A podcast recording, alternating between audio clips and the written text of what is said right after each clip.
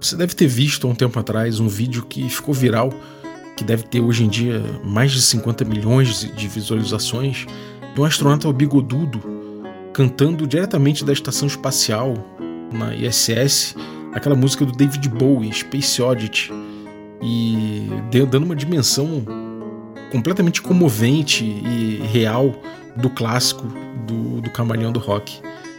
Quem curte David Bowie sabe qual é essa música, e essa música fala de um cara em isolamento no espaço, vendo a Terra lá de cima e tal. E, pô, um cara na estação espacial cantar essa música daquele jeito que ele cantou foi uma coisa realmente que deixou o vídeo bem emocionante.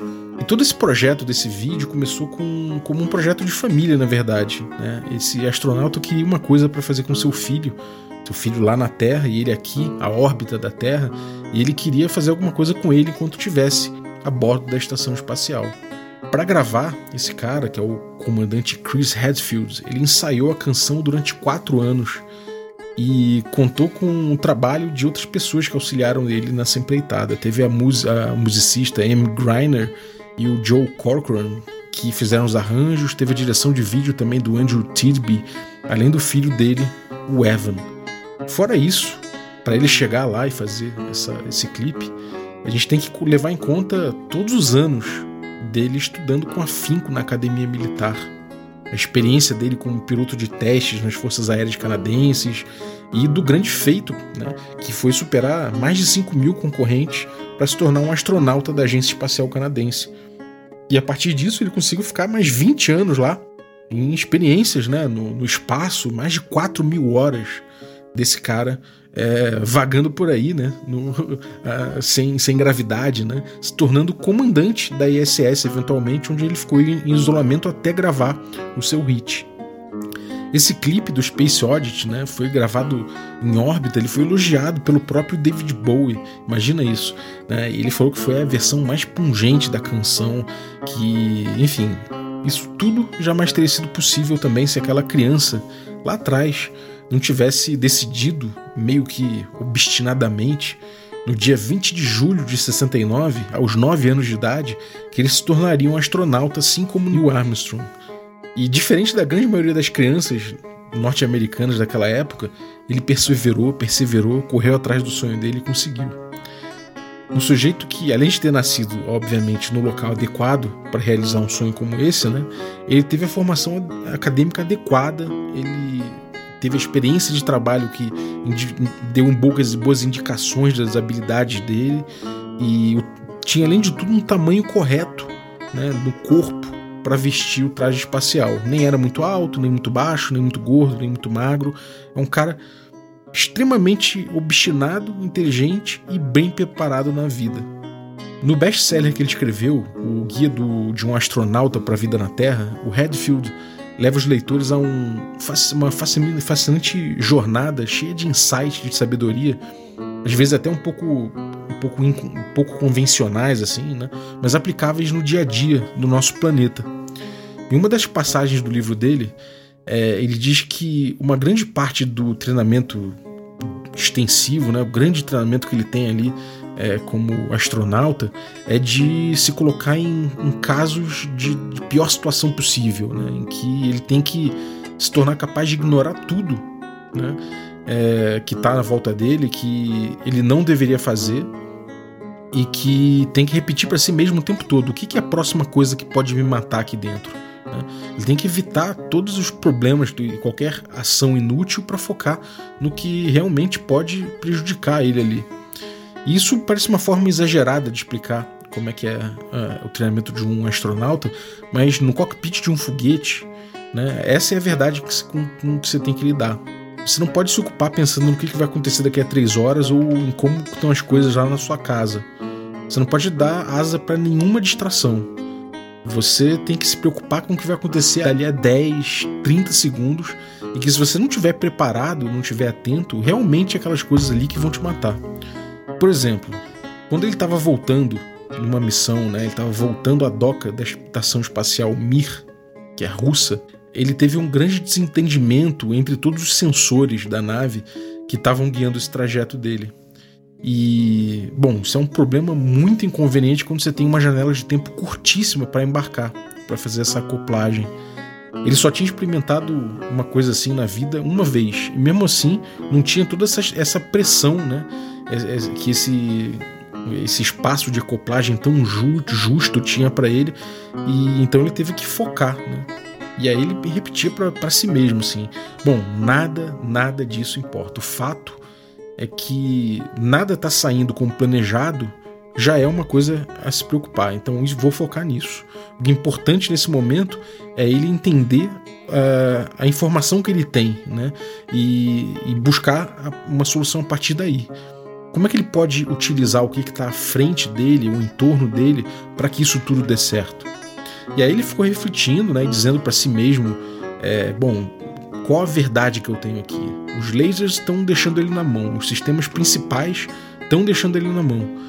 Tudo que ele sabe é que essa, esse pedaço da estação tem 4 metros e meio e que ele está a 90 centímetros dele.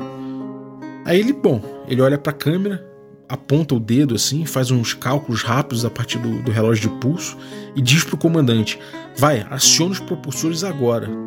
E é assim que a gente vai chegar a tempo de conseguir acoplar na doca. E aí, quando ele olha para trás, ele vê que foi uma situação bem estressante, né? Mas a reação na hora foi produto de muita preparação e de uma simulação realista de episódios parecidos. E é por isso que a preparação do astronauta dura tanto tempo. Nada saiu como planejado, mas também tudo isso estava dentro do escopo, né? De alguma forma, dentro do escopo do que ele ensaiou, do que ele treinou, do que ele estava preparado para lidar, né? E isso é uma forma incrível de se encarar a vida. Bom, eu sei, eu sei que você, ouvinte do Café com Dungeon, já está esperando eu fazer uma relação disso com o mestre que se prepara para improvisar em vez de criar um roteiro, é, falar dos benefícios do improviso no RPG a partir de um sistema modular, fácil de mexer, dentro da natureza artesanal do hobby e tudo mais. Mas eu vou continuar falando desse astronauta. Quer café? Café com quê? Café com dungeon. Bom dia, amigos do Regra da Casa. Estamos aqui para mais um Café com Dungeon na sua manhã com muito RPG. Meu nome é Rafael Balbi. Hoje eu estou aqui bebendo meu delicioso café da Ovelha Negra calmamente, faltando 30 segundos para eu ficar para sempre preso no espaço, porque, né? Tomar um cafezão gostoso desse, olhando a terra aqui de cima, tá, tá de bom tamanho. Se você quiser amanhecer como eu, flutuando no espaço, então você pode aí beber um café delicioso como o meu, com um café ovelha negra, que você pode ir lá no site deles, ovelhanegracafés.com.br, e utilizar o cupom Dungeon Crawl, tudo maiúsculo, que você ainda tem um abatimento. Se você quiser um abatimento melhor ainda, é, você pode se tornar um assinante do Café com Dungeon que eu te passo pelo Telegram. picpay.me barra café com dungeon. A partir de 5 reais você ajuda muito a gente, cara, muito mesmo. E fora isso, você participa do grupo de Telegram, recebe conteúdo extra, né? participa de sorteios dos nossos parceiros e participa desse grupo de Telegram com muita gente maneira trocando ideias sobre RPG. Então, picpay.me barra café com dungeon torne-se um assinante. Vamos lá. Bom, é, eu vou falar sim da natureza artesanal do hobby antes de voltar para o astronauta. Né? A gente tem o RPG surgindo dos anos 70, eu venho falando isso no Café com Dungeon, é, de um jeito muito artesanal. O próprio cenário do hobby, né, dos hobbies que levaram ao RPG, que eram os wargames, os jogos de fantasia e tudo mais, os jogos de diplomacia também, todos eles tinham uma natureza muito artesanal né, em suas regras.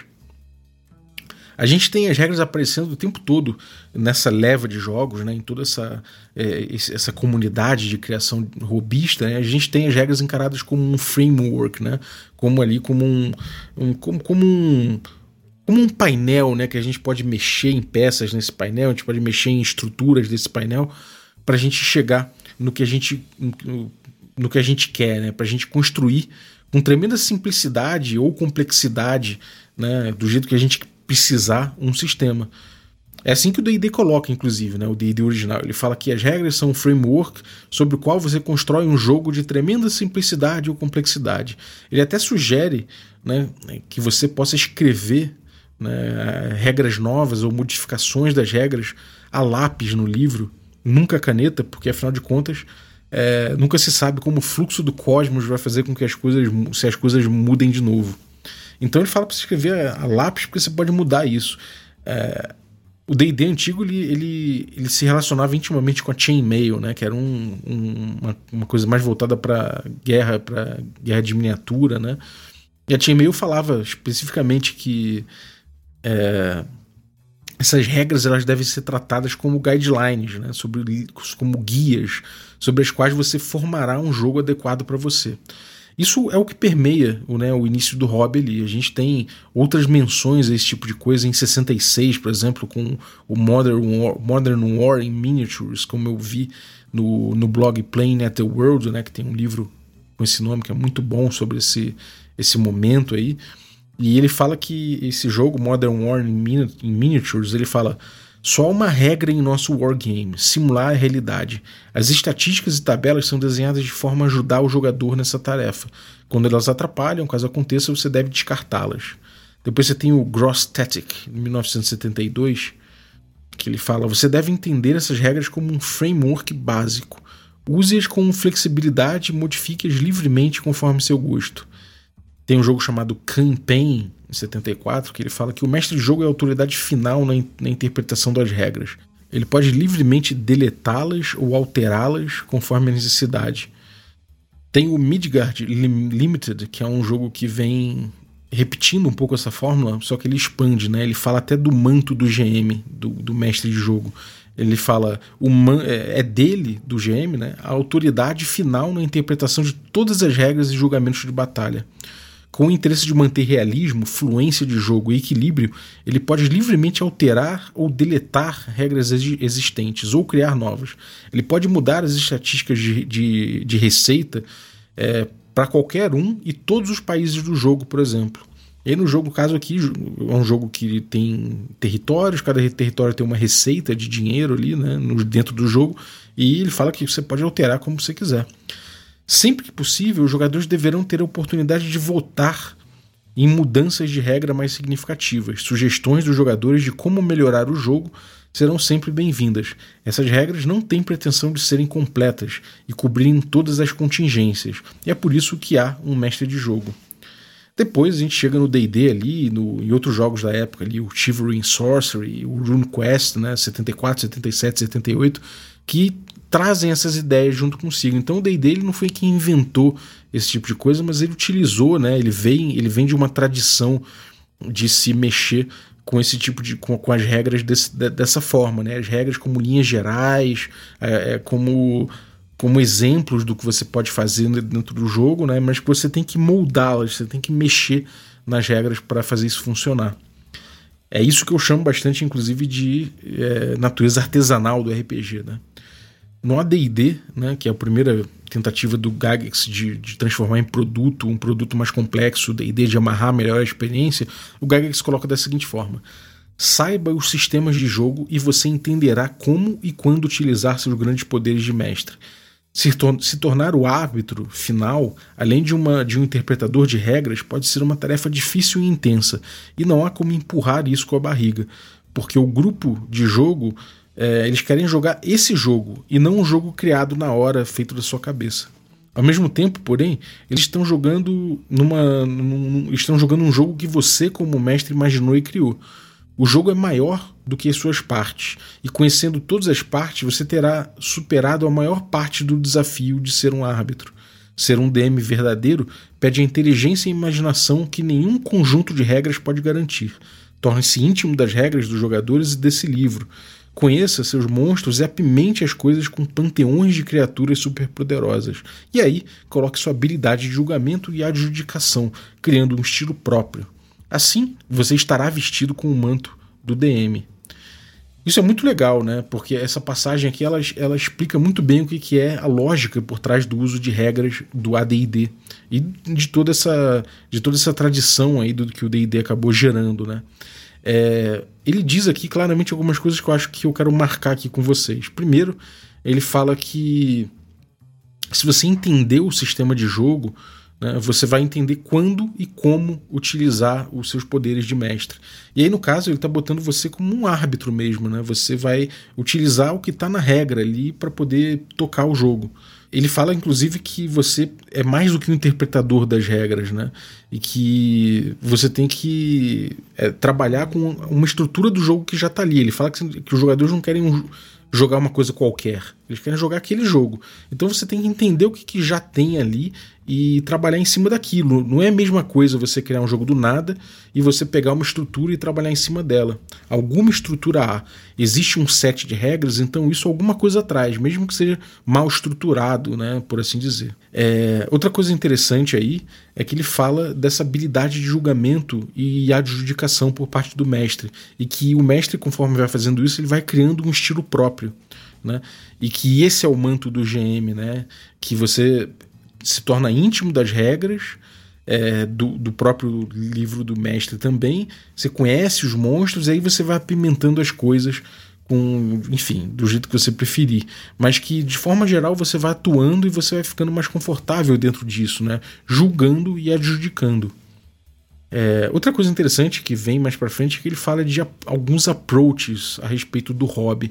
Isso é uma coisa, um pensamento até que é, parece que de alguma forma é, influenciou o próprio Ron Edwards aí na sua concepção do quando ele trabalhou aí o nem só o Ron Edwards, mas o Big Model aí e o, e o Threefold Model, quando ele fala do da escola, ele fala o seguinte: dois approaches a, a, jogos de hobby que, que o Gygax pontua.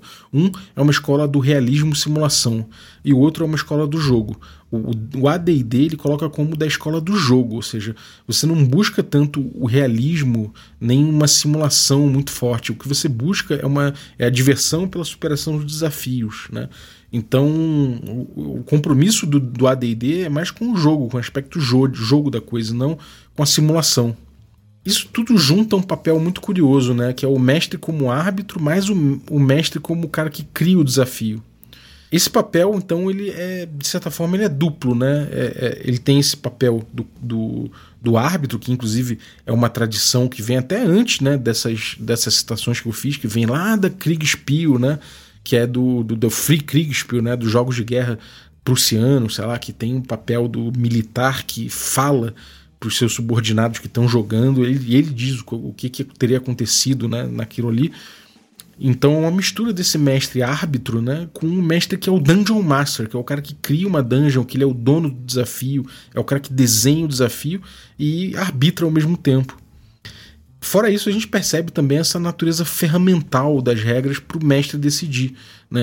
As regras elas servem de parâmetro para o mestre. A gente viu bastante isso aqui no, no Café com Dungeon, né? se você já é ouvinte assíduo, você já ouviu essa história antes.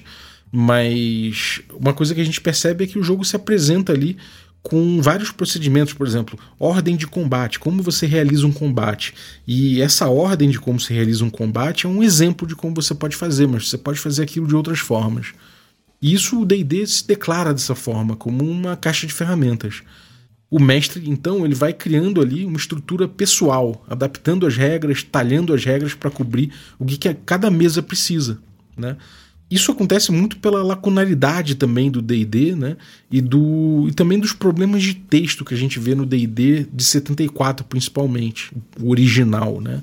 Então, se a gente pega o texto do D&D original e conforme é, o próprio D&D BX, o, o Holmes, é, o D&D do, do Mentzer, até o AD&D de certa forma, é, ainda que ele tenha alargado muito o espaço de regras, a gente, a gente precisa ter muito braço para trabalhar né, com esse material, principalmente o D&D de 74 que é complementado pela chainmail, né? Você tem ali umas fontes esparsas, você tem um texto confuso, você tem é, certos certos espaços de regra que não se conectam muito bem. Então é difícil você mestrar com D&D original, né? É difícil você trabalhar essa lacunaridade que ele tem, é difícil você fazer isso tudo. E se não houvesse essa ideia de regra como ferramenta, seria impossível jogar esse jogo. Né?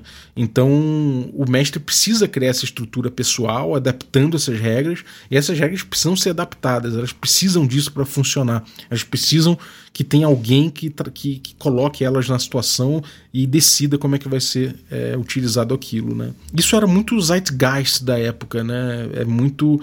É, essas, essa, essa, essa ideia ela vem né, é, ao reboque de tudo isso que a gente viu até aqui. Como é que isso funciona, né? Por que, que essa, essa ideia veio a partir disso? Porque a gente vê que o RPG começou a funcionar no sentido de cobrir espaços, de cobrir essas lacunaridades, né? Se o jogo ele não, não fala sobre, sei lá, sobre como que é um canhão explodindo a, a, muralha de um, de um castelo, então a gente cria uma regra para tapar isso, né? Isso aí foi muito que, que como se desenvolveu o D&D a partir do que o Gygax fez no AD&D. O próprio Gygax começou a expandir o espaço de regras. Então, se tinha alguma coisa não coberta pelas regras, ele aproveitava da modularidade e criava uma coisa nova e botava ali. Às vezes isso funcionava, às vezes isso dialogava com outras regras, às vezes não, às vezes era um espaço de regra muito autônomo, funcionava por si só. Né? Então, o, o AD&D ele já se incha em relação ao espaço de regras, principalmente quando você pega os splat books, né, os livros secundários, que começam a trazer regras e regras e regras e mais regras e começa a inchar esse espaço de regras. Outros sistemas fizeram a mesma coisa. E a gente vê uma geração de sistemas que começam a se inchar para poder cobrir mais e mais situações. Né? É, fora isso, você tem essa, esse papel dos mestres que nas suas mesas começam a trabalhar milhões de soluções e regras da casa, inchando fichários e fichários com tabelas e regras e tudo mais para poder cobrir todas as situações de jogo. E é nisso que eu volto ao nosso astronauta, o Chris Hadfield. E ele diz que uma boa forma de viver, como a gente viu lá atrás, né, é você se preparar para improvisar, ou seja, você ter consciência do que você tem à sua frente, do problema e do que você pode fazer para resolver caso a caso com o que você tem à sua disposição. Esse astronauta, né, quando os lasers, lasers e controladores é, entraram em conflito e deixaram ele na mão, né, sem tempo de agir, para não ficar preso ali fora da, da Mir, ele, ele teve que acionar os propulsores, né, como a gente viu, e remotamente ele conseguiu fazer isso e ele se aproximou triunfalmente da escotilha para abrir. E aí ele já estava se preparando para desfrutar do, meu, do momento triunfante dele, sendo parabenizado pelos tripulantes, pela equipe e tudo mais. E aí quando ele chega na escotilha, ele percebe que algum técnico russo empolgado, ele tinha atado todas as ferramentas que tem uns, umas cordas, uns, umas tiras assim, ele atou tudo aquilo, ele fez um trincado, ele, sei lá, um emaranhado intrincado ali e, cara, fez quase uma múmia de tanta, de tanta tira, de tanta, de tanta corda que ele, que ele amarrou. Bom, é, ele parecia, ele, ele citou, né? Ele falou que é, que ele amarrou tudo aquelas, aquelas escotilhas e os mecanismos que uma múmia, metros e metros de tiras. E aí ele relata: Eu fiquei olhando aquilo e pensei, nunca vi isso em treinamento nenhum. Os nós estavam apertadíssimos. E, bom, eu tenho aqui meu canivete suíço no meu bolso, então é ele que eu vou usar. Aí ele começou, tirou o canivete da bol, do bolso, começou a cavar e cortar todas as tiras, enquanto o Sergei e o Yuri chutavam e batiam na escotilha para ajudar ele. É, e aí ele acenava, pela, ele acenava pela janelinha e dizia que estava entrando. E aí ele foi cortando, cortando tudo, e finalmente ele cortou todo o caminho dele até a escotilha, finalmente. E aí, com todas as ferramentas soltas, né, ele pôde finalmente girar a escotilha, equalizar a pressão e abrir a porta. E aí, nesse momento, ele vira para trás assim e sorri para a câmera. E, bom, ele fala que, como o irmão dele ama canivete, é, canivete suíço especificamente, é, passou pela cabeça dele que ele adoraria ver aquele momento. Então ele mostrou o canivete para a câmera, deixou ele flutuando, flutuando assim e assinou. E ele fala que se você for até hoje no museu da Victorinox, que produz os canivetes suíços, eles passam esse clipe todo dia, o tempo todo. E foi, foi assim que o dia que ele conseguiu invadir uma Mir com um canivete suíço. Essa história é muito boa, né, cara? De fato, o astronauta tá lá, ele consegue é, em situações que, cara, não tem solução, né? Não tem solução para aquilo aparente. Tudo que ele tinha à mão dele, ele tem um sistema integrado na Mir, computadores integrados, uma, uma coisa central, não sei o quê. Mas quando dá uma pane nisso, ele precisa agir de alguma forma, ele precisa usar coisas que ele tem à mão dele, é pra, às vezes até fora da função primordial que aquelas coisas têm.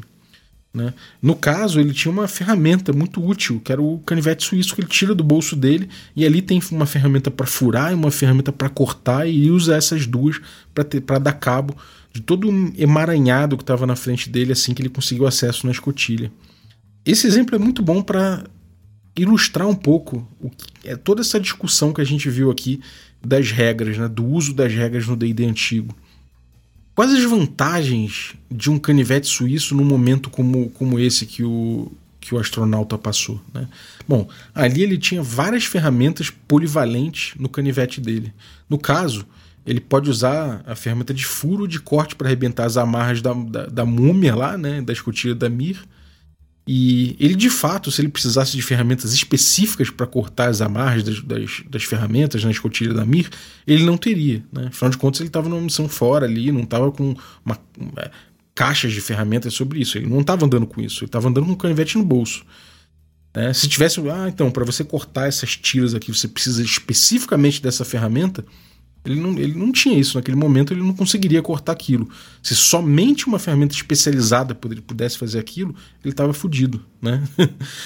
Improvisar, então, era necessário. E o canivete suíço serviu para ele estar tá preparado para quando ele precisou improvisar. Então, parte desse preparo foi ele ter essa, essa ferramenta versátil. Né? É, vamos pensar que uma caixa de ferramenta né, uma caixa de ferramentas, ela pode ter um número imenso de ferramentas. Inclusive, para cada problema que surge, você pode botar uma ferramenta nova ali dentro, né, que você pode comprar e, e colocar ali. E aí, primeiro você tem um saquinho de ferramentas, depois você tem uma caixa de ferramentas, depois você tem um quartinho de ferramentas. Será que se, se esse astronauta tivesse uma mochila imensa, cheia de ferramentas, será que ele teria encontrado alguma coisa que servisse para cortar aquela, aquela múmia toda a tempo? Acho até difícil, né? Até você se preparar com uma caixa com 3 mil ferramentas diferentes é mais difícil, né? Você conhecer todas elas é complicado. Né? É mais fácil você conhecer as ferramentas que você tem ali num canivete, em algumas coisas, com algumas ferramentas versáteis, do que você ter 3 mil ferramentas para mexer. As regras como ferramentas, elas são muito maneiras, né? Elas são muito legais, porque elas dão todo esse jogo de cintura que você precisa para resolver os problemas que aparecem. Por outro lado, se você considerar solucionar os problemas com uma lógica aditiva no espaço de, no espaço de regras, elas se expandem de forma inconveniente. Então o Gygax no AD&D e nos splatbooks do, do AD&D ele acabou criando um quartinho de ferramentas entulhado, completamente entulhado, e que com o tempo se torna completamente desorganizado, que você mal conhece as possibilidades de uso de cada uma das ferramentas que tem ali. Né? Com o tempo, o AD&D se tornou isso. Né? E os RPGs dessa época eles mostraram isso. Né? Os, os próprios mestres também, né? se você olhasse ali, cada mestre tinha o orgulho do seu fichário, quilômetro, três fichários de regras e tabelas. Isso tudo criava um bando de ferramenta que, cara, com o tempo você nem sabe mais qual ferramenta que você tem à disposição. É difícil de pegar para achar uma ferramenta e você acaba é, escolhendo um pequeno set para usar de toda forma. Né? É, então, cara, tem uma ideia a respeito disso que eu queria desenvolver aqui, que ela deriva um pouco da ideia de, de regra como caixa de ferramenta, né, que, que é a ideia origi original do D&D, e que evoluiu para o que o Gygax trouxe, né? Inclusive o Gygax tinha esse cacuete de tudo que alguém fala ele pensa numa regra nova. Eu vou propor uma outra coisa aqui, que é regra como canivete suíço, em vez da regra como caixa de ferramentas. E é isso que a gente usa no Caves and Hexes, né? nosso retroclone de D&D BX. Por que, que a gente escolheu o BX? Porque ele é um, um set enxuto de regras. Né?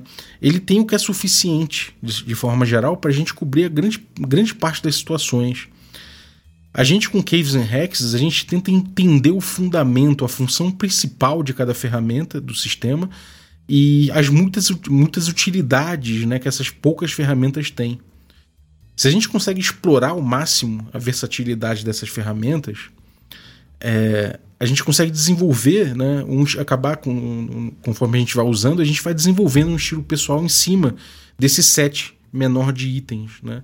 Então, quando a gente tem quando a gente tem menos itens, a gente vai entendendo o seu uso, a gente vai desenvolvendo o nosso estilo pessoal e vai tendo um conhecimento maior desse set completo, né?